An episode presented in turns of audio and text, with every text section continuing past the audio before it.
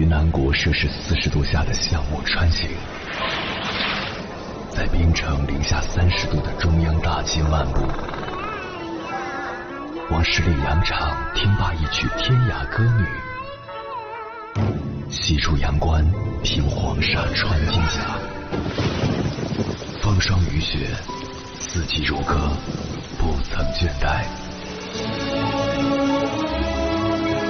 我翻越高山，无所畏惧水深和火热，只为打破这千山万水的阻隔，与你相遇。我是英波，我在原来的地方等你，不见不散。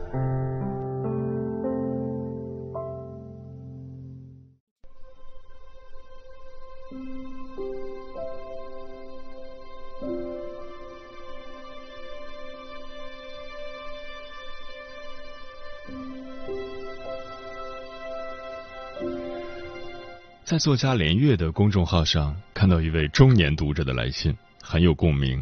这位读者在信中写道：“我今年四十了，在湖南一个小县城，从中专毕业就一直在县城的一家药厂上班，近十七年了。目前是中层管理人员。因为在这里上班，就在这边成了家。老婆是本地的，原在一个厂里上班，前几年考到县的一个事业单位上班。”这几年公司的事情越来越多，上班感觉压力也都大。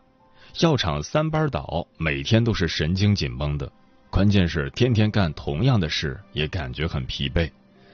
因为学历原因，成人高考本科，还有年纪因素，向上晋升的空间也很小了。感觉自己不甘心就这样，想去浙江一带发展，理想是在浙江定居。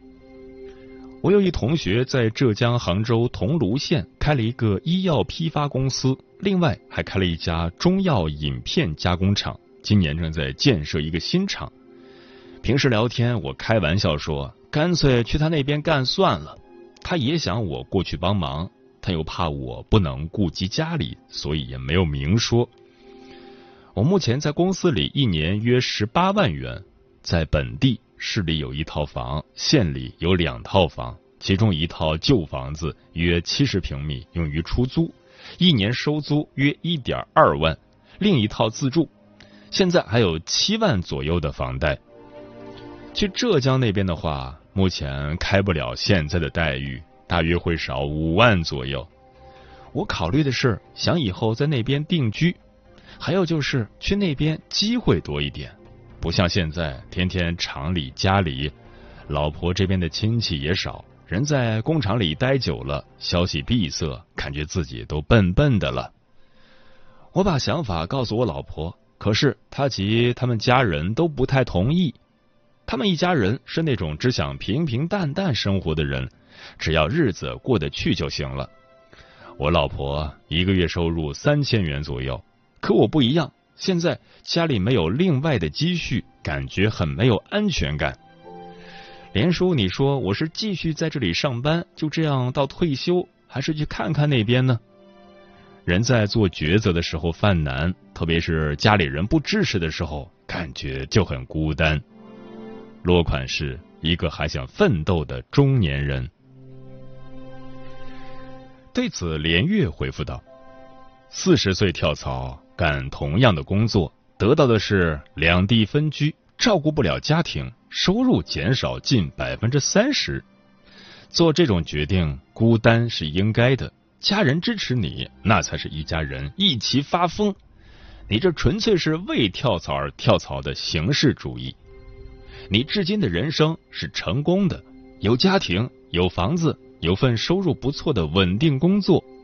四十岁能达到这高度并不容易，要学会欣赏自己，会欣赏自己才会珍惜所得。这样一直平平淡淡到退休，那不是你的人生遗憾，那是你的人生成就。人生哪有一直往上走的？没有。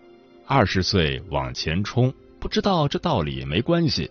四十岁必须知道。到了某个位置，大概就停在那里了。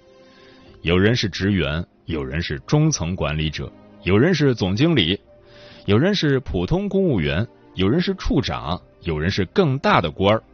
每个人的位置是能力与命运等因素综合起作用的后果。社会是金字塔结构，越往上位置越少，最上面只能站一个人，这个人也不能再往上升天，也不能永远站着。人毕竟是会死的，人不破除往上的执念，那生活给他再多，他都必然焦虑痛苦。这也是人生危机的一大成因。到了不再往上，一切该有的也都有了，每天上班下班，老婆孩子。他觉得太平淡，要搞点刺激。人品低劣的赌博、酗酒、找小三儿；人品正常的跳槽、创业、干大事。刺激他都刺激，从此也不再平淡。但人生的不幸也就开始了。人内心真正的快乐，一定不是靠外在，基本的外在要有，有工作、有收入、有家庭。这些人人可以有，有了以后快乐就要靠内在。你想得通，平平淡淡是快乐，你的人生就不会出错；否则，一定会把自己的人生搞垮。孔夫子当过大法官，颜回是他的穷学生，两人的人生位置不同，但都认为真正的人生是能在粗茶淡饭中找到乐趣。这粗茶淡饭不是指刻意去受穷，富裕总是好事。现在应该理解为在平淡的生活中内心安定。一个四十岁的人内心如何才能安定？做好你最重要的事。你是一家之主，为人子，为人夫，为人父，这些你生命中最重要的人，爱他们，陪他们。一起待的平淡时光越多，产生的幸福就越多，这才是大事业。珍惜这平淡时光，享受这平淡时光，这时光再多也不嫌多。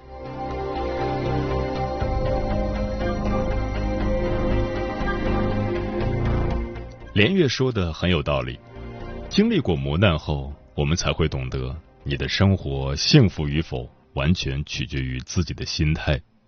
以前不知足，是平淡安稳为平庸，不是抱怨就是自责，爱攀比又虚荣，经常莫名焦虑。直到平静生活被完全打破，差点失去一切后，才恍然大悟：生活平淡，家人健康平安，才是我们最该坚守的幸福。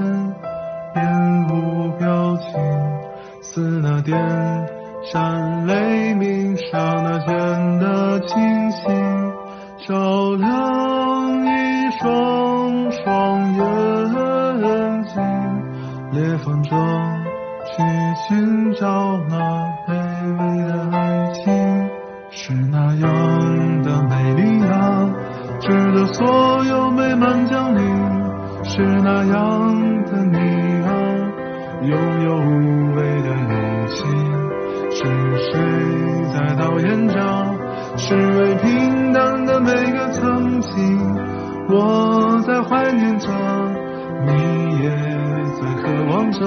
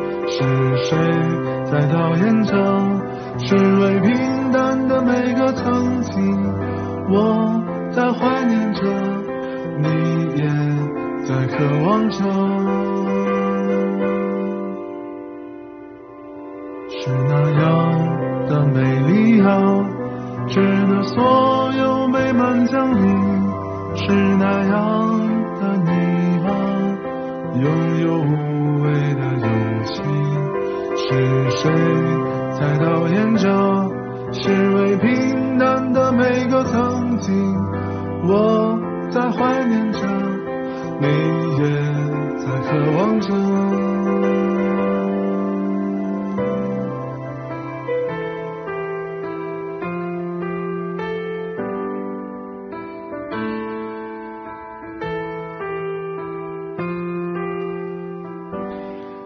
谢此刻依然守候在电波那一头的你。你现在听到的声音来自中国交通广播《心灵夜话》栏目《千山万水只为你》，我是迎波。今晚跟朋友们聊的话题是如何把平淡的日子过好。微信平台中国交通广播，期待各位的互动。老张说：“看遍世间繁华，尝遍人生百味，终会懂得家人平安，生活平淡才是最大的福分。”上善若水说：“绚烂的烟花归于沉寂，再回首，方知平平淡淡才是真。闲看庭前花开花落，漫随天外云卷云舒。轰轰烈烈不能长久，细水长流方得始终。”阿猫说：“生活各有过法，别人的生活再好，也容不下你。”《红楼梦》中贾母说：“大有大的难处。”可见光鲜亮丽的背后都是一地鸡毛，所以平凡的人做平凡的事，过平淡的日子，别平庸就行。嗯，生活说到底是一场自我满足与享受，短暂的热烈固然能刺激人分泌快乐，但长久的刺激却容易让人感到疲惫。平平淡淡不是碌碌无为，更多的是一种。从容的心境，平淡是不作不闹，默默努力就好。接下来，千山万水只为你，跟朋友们分享的文章名字叫《能将平淡的日子过好，就是一种了不起的才华》，作者万一刀。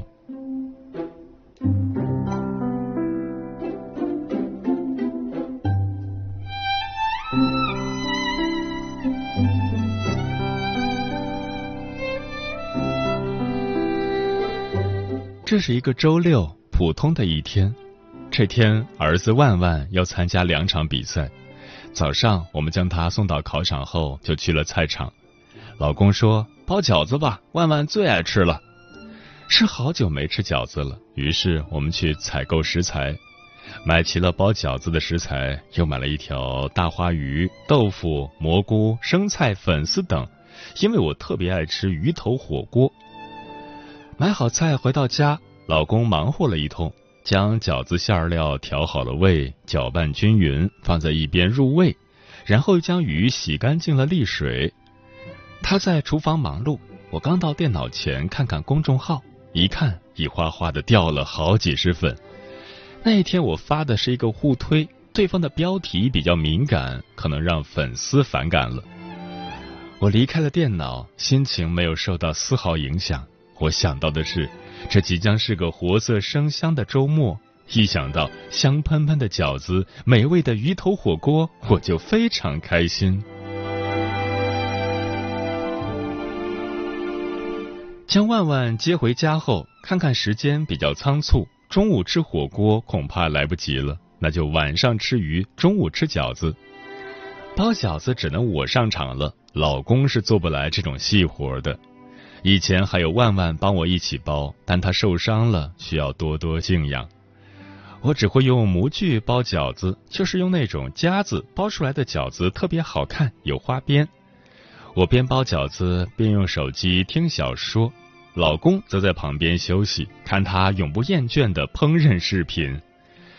我常跟他开玩笑，好好学，等哪天他不想上班了，可以去开餐馆当厨师，不愁生计，还可以施展才华。我们总是这样，活儿怎么干怎么分工，不需要说，自己主动就去做了，自己的活儿干完了，就到一旁去休息。这大概就是一种默契吧，相信老夫老妻们都有所体会。我将包好的饺子整齐的放在一个大盘子里，没多久盘子就装满了，很有成就感。老公烧水下饺子，我继续包，包好了放在冰箱里冻起来。早上不想做早餐时，就可以拿出来一煮，蘸着调味料，特别好吃。通常我会用一个精致的小碗倒一些生抽和醋，再放一点鸡精，滴几滴香油，调味料就制成了。如果是万万调味的话，他会放更多的醋，他特别喜欢吃醋。小时候他甚至往米饭里加醋，现在他说醋吃了对身体有好处，还可以养颜美容呢。他常常这样游说他最怕酸的老爸。屋里弥漫着饺子和调料的香味，看万万吃的心满意足，我心花怒放。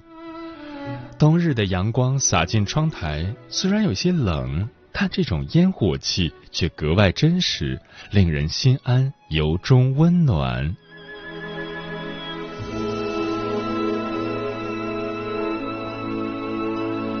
午后将万万送到考场后，我和老公再次来到菜场。买上午遗忘的料酒、醋和蔬菜，再次回到小区，停好车上楼，我不禁笑了。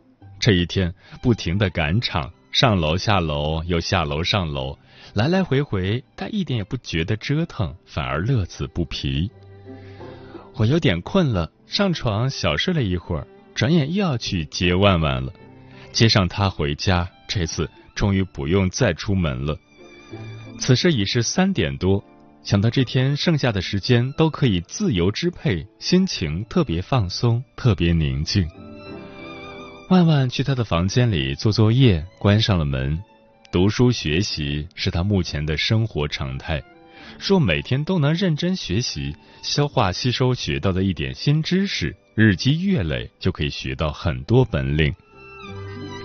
老公去厨房准备晚上的鱼头火锅，也关上了门。他在厨房实践新学到的厨艺，不断学习，反复实践，没准有一天他真的成了厨师呢。我坐在沙发上，用手机放着轻音乐，声音不大，顺手拿起刚看了个头的《呼兰河传》，看到下面的段落，感触颇深。回到城中的家里，又得照旧的过着日子。一年柴米油盐浆洗缝补，从早晨到晚上忙了个不休。夜里疲乏至极，躺在炕上就睡着了。在夜梦里，并梦不到什么悲哀的或是欣喜的景况，只不过咬着牙打着哼，一夜一夜的就这样的过去了。假若有人问他们人生是为了什么，他们并不会茫然无所对答的。他们会直截了当的、不假思索的说了出来：人活着是为了吃饭穿衣。再问他人死了呢？他们会说：人死了就完了。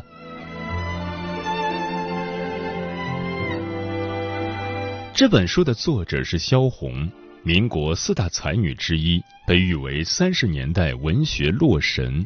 鲁迅称之为当今中国最有前途的女作家。可惜他生不逢时，他有着孤寂的童年，生活的小城呼兰河单调刻板，呼兰河的人们愚昧无知、麻木不仁，这样的环境让他倍感孤寂和荒凉。他历经战乱，在身体和精神的双重病痛下英年早逝。萧红之所以痛苦，是因为他和那些麻木愚昧的人不一样。他在思考人生的意义，他也在力求改变。从这个层面来看，痛苦也是有意义和价值的。每天如果不看点书或者不写点文章，我就浑身不自在，仿佛缺少了什么。我明白，这就是我的精神食粮，每天都要补充一点。阅读和写作让我保持清醒的头脑，也带给我思考。有时我也会痛苦，那是因为我还没有麻木，因为我还想将平淡的日子过好，并且更好。我庆幸。自己还拥有痛苦的能力。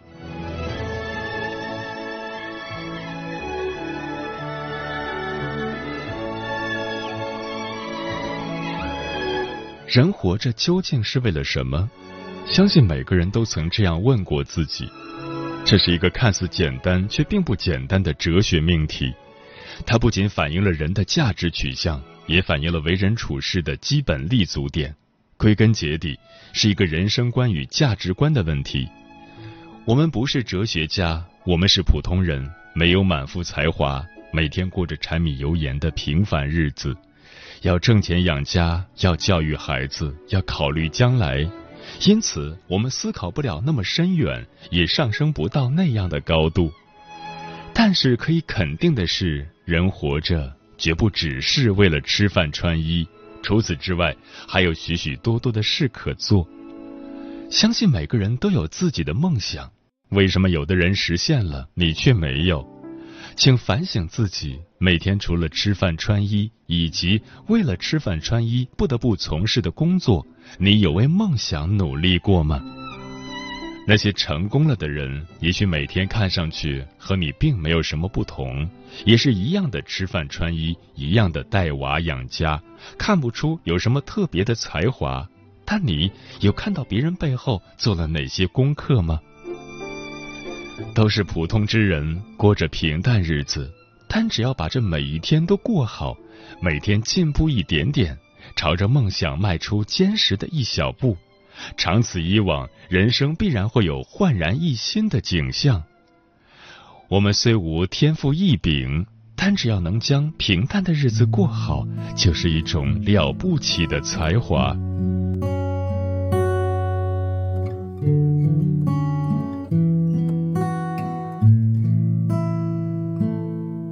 我们工作是为了活着，还是活着只为了工作？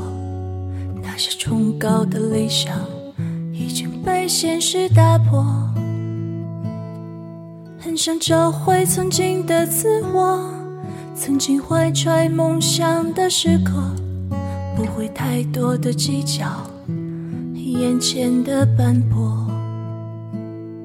小的时候，大人们总说，青春才是无忧的时刻，有谈不尽的恋爱。分清楚对错，只有长大以后才发现，生活已经不在乎对错，可曾经理想的世界是那么的违和。生活啊，就这样被现实所打磨，责任啊。让我们承受太多太多目标啊，就这样消失在时间长河。梦想啊，已经渐渐不记得。时间啊，就这样的一点点度过。现实啊。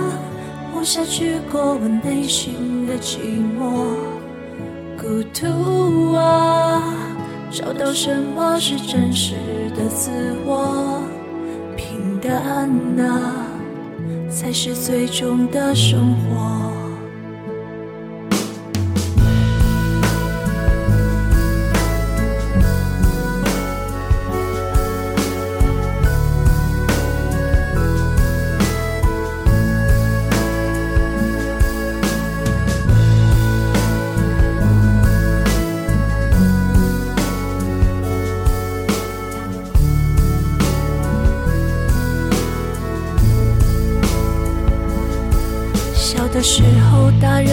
总说，青春才是无忧的时刻，有谈不尽的恋爱，可以分清楚对错。